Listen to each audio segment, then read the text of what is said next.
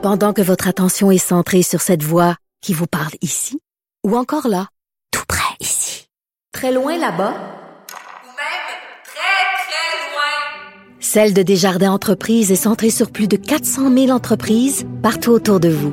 Depuis plus de 120 ans, nos équipes dédiées accompagnent les entrepreneurs d'ici à chaque étape pour qu'ils puissent rester centrés sur ce qui compte, la croissance de leur entreprise.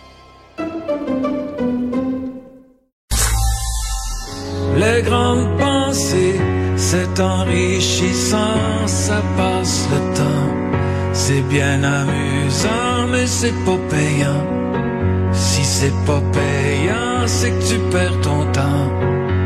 C'est presque gênant d'en parler. Tu veux nous parler de M. Fitzgibbon, Yves Daou?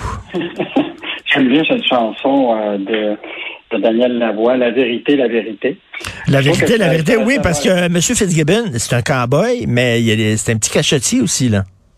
En fait, euh, Richard, j'ai l'impression qu'on rejoue dans un film connu. Je te rappelle quand même toute la- la- la- ce qui s'est passé avec le commissaire à l'éthique. Donc, on, on revient encore sur euh, le rapport de la vérificatrice générale là, qui a sorti il y a euh, presque quelques semaines, là, dans lequel elle dit, elle a révélé que de- que le ministre de l'é- de- de l'économie, Pierre Fitzgibbon, a autorisé 68 millions de prêts à moins 10 entreprises qui ne respectaient pas les critères du pacte. Puis les critères du pacte, ben, euh, la, la VG les a eus, puis elle a dit clairement qu'ils n'étaient pas des critères d'admissibilité rendus publics, car elle présentait une situation financière très claire des entreprises qui ont eu de- des subventions, des prêts, alors qu'ils n'étaient pas rentables.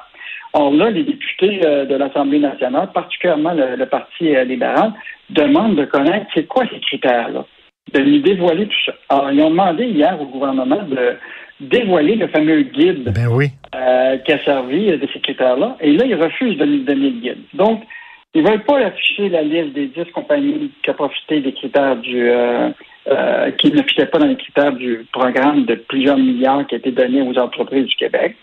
Euh, L'autre affaire, c'est que Fitzgibbon a reconnu dans une entrevue avec Antoine Robitaille sur Cube Radio qu'il était intervenu pas juste sur de 10 entreprises, mais une vingtaine de- de- d'entreprises. Donc là, il y, a, un secret complet autour des entreprises puisqu'il y a eu une intervention euh, euh, du, ministre de, l'Économie. Et ce qui est fascinant, c'est que même dans l'entrevue avec Antoine Robitaille sur euh, Cube Radio, il était questionné au sujet d'une entreprise qui s'appelle Lemon Pass, qui, elle, a reçu 10 millions de, prêts. Et ce qui est fascinant, c'est que dans cette entreprise-là, un des administrateurs, s'appelle Michel Ringuet, Hum. est également le mandataire de la fiducie sans droit de regard de M. Fitzgibbon. Eh, écoute, là, c'est, en tout cas, c'est une apparence de conflit d'intérêt, là.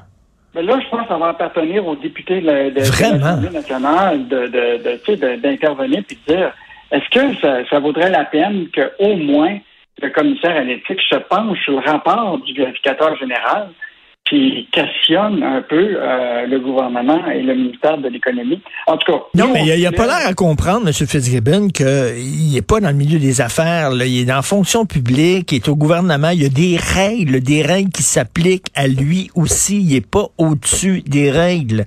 Et euh, si effectivement, là, il y a un guide, là, un petit guide là, euh, qui lui dit, bon, euh, dans, dans tel et tel et tel cas, tu as le droit euh, d'utiliser ton, ton pouvoir discrétionnaire puis de donner des millions à des entreprises. On veut, on veut le savoir, ça, transparence, s'il vous plaît. C'est quoi? C'est, euh, c'est, c'est vraiment bizarre, lui.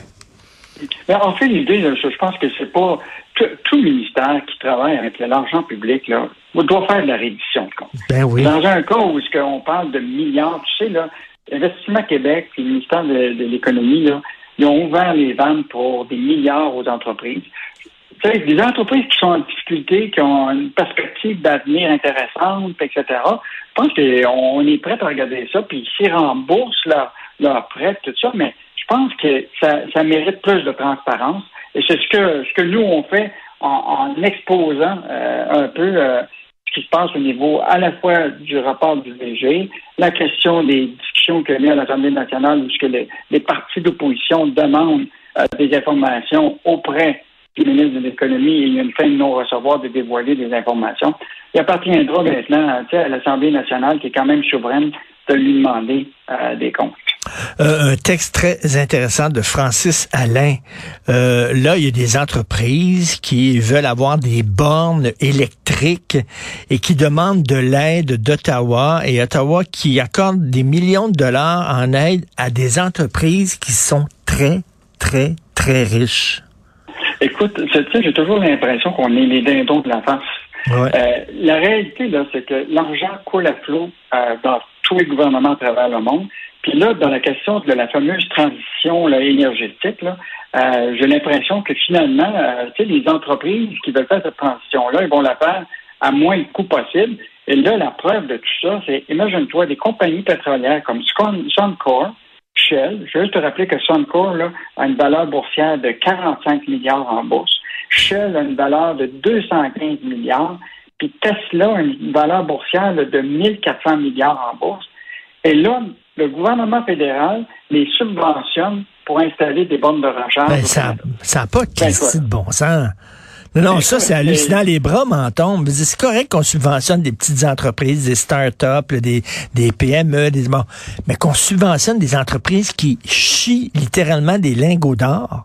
Voyons. Sauf que, sauf que toi, quand tu vas mettre de l'essence, puis tu regardes toute la série de taxes que tu payes, là, puis tu as la taxe sur le carbone, la taxe sur le carburant, les taxes ici, là, toi, tu n'auras pas le droit à des subventions pour te compenser pour ça. Tu comprends-tu? Mais les pétrolières, eux autres, puis les grands euh, multimilliardaires qui demandent de l'argent à l'État, ben, on leur fait des chèques. Euh, écoute, là, ce qui est intéressant, c'est qu'on a accordé des prêts de 9 millions de dollars à Suncor et Shell. On a fait des prêts à Tesla euh, de 5 millions de dollars. Je pense que ces compagnies-là ont besoin de cet argent-là pour installer des bombes. Écoute, moi, ça, ça dépasse l'entendement. Et là, ce qui est intéressant, c'est que ce matin, le gouvernement à Ottawa dit euh, il, ajoute que durant cette période-là, s'ils font des profits, ben, ils vont finir par rembourser ces, montants-là. Voyons donc. Essaye donc de surveiller s'ils vont rembourser tout ça. Euh, ça, ça, prend énormément de monde. Ben voyons donc, ben voyons donc s'ils vont On verra jamais la couleur de cet argent-là, on le sait bien. Euh, Michel Gérard, aujourd'hui, qui revient sur le départ de Daniel Lamar qui quitte le Cirque du Soleil. Et la question que tu te poses beaucoup, Yves, c'est que qu'est-ce qui va advenir du, euh, du siège social? Est-ce que ça va vraiment rester au Québec? Il y, a, il y a une chose qui est certaine, là, c'est que Catalyst Capital Group, là, ce qui est le l'espèce de fonds financier qui est l'actionnaire aujourd'hui du Cirque du Soleil, là, il, va garder ça quelques années. Son objectif, c'est des, des, fonds qui sont faits comme ça, c'est que ils investissent, ils rendent, ils augmentent la valeur de cette entreprise-là, puis au bon moment, ils vont vendre cette entreprise-là. Et donc, euh, un jour, le soleil va revenir sur le marché. Euh, mais c'est clair, même euh, Investissement Québec l'avait dit, le PDG Guy Leblanc avait dit, si ça revient sur le marché, c'est sûr qu'il y aura des investisseurs québécois mais attends-toi à payer le gros prix. Euh, et, je pense que, tu bon, Daniel Lamar a été un dirigeant pendant des années, mais il reste encore beaucoup de questions que, je pense que, qui sont posées, puis qui sont, c'est toute la question de comment ce cercle-là s'est endetté avant la, pandémie. Ben On sait là, que TPG puis Fosun, qui appartient à, des Chinois, puis la Caisse, ont surendetté la, la, la, le cercle à l'époque pour faire le, comment je pourrais dire, lors de l'achat euh, de, du cercle à ce moment-là. Évidemment, il y a eu toute la question de Guy la liberté. Guy la liberté là, euh, avait encaissé en 2015 la somme astronomique de 1,5 milliard US quand il a vendu 90% du cercle au consortium de TPG, Fosson et la Caisse. Puis rappelle-toi que la Liberté a réussi à convaincre la Caisse de lui verser la rondelette somme de 100 millions de dollars en échange de son 10% qui restait. Juste avant que le, le tombe. Ben oui. Euh, et donc, puis je te rappellerai qu'en finale, la Caisse avait perdu 228 millions dans l'aventure du cercle. Donc, euh, toutes ces questions-là, sont, on, dirait quand on, Daniel Lamar veut faire le bilan, c'est comme si tous ces éléments-là, là, c'est, ça n'existait plus, mais la réalité, là, c'est que ça va encore exister. Puis, euh, puis moi, je pense qu'il faut surveiller euh, ce que va faire Catalyst Group avec le cercle au cours des prochaines années. puis, je pense qu'on on, va devoir euh, être aux aguets. Ben, c'est les actionnaires qui vont décider où va être le siège social. C'est eux autres qui ont le gros bout du bâton. Et qu'est-ce qu'on va lire dans les pages argent ce week-end? Donc, euh, je, on va revenir sur euh, toute la politique de la SAQ puis les vins à petit prix. Tiens-toi bien, de plus en plus, tu, tu, vas en avoir de moins en moins de, de, petits vins. Ça va être des vins qui vont être relativement coûteux. Donc, ah on revient sur ça. On va revenir sur, évidemment, tu te rappelles l'idée du point de bascule qui est arrivé avec le PDG Michael Rousseau, qui euh, il, speak only in English. Alors, on a fait le tour, justement, des PDG là, qui euh, parlent juste en anglais depuis euh, cet événement-là et voir qu'est-ce qu'ils vont faire au cours des prochains mois. Donc, euh, quand même intéressant d'un texte de Olivier Bourque. Et pour ce, le, lundi, à surveiller, un texte intéressant. De plus en plus, ça parle en anglais à Montréal, mais tu n'as aucune idée encore où le, cercle fermé où on se retrouve, ce que ça parle encore anglais, dans les stations de, stationnement. Je te surveille ça lundi. Écoute, très hâte de lire, de lire ça. Cet après-midi, je vais à la SAQ. Moi, j'ai bien hâte d'avoir les tablettes vides. Bon week-end bien mérité, Yves Salut. Au revoir.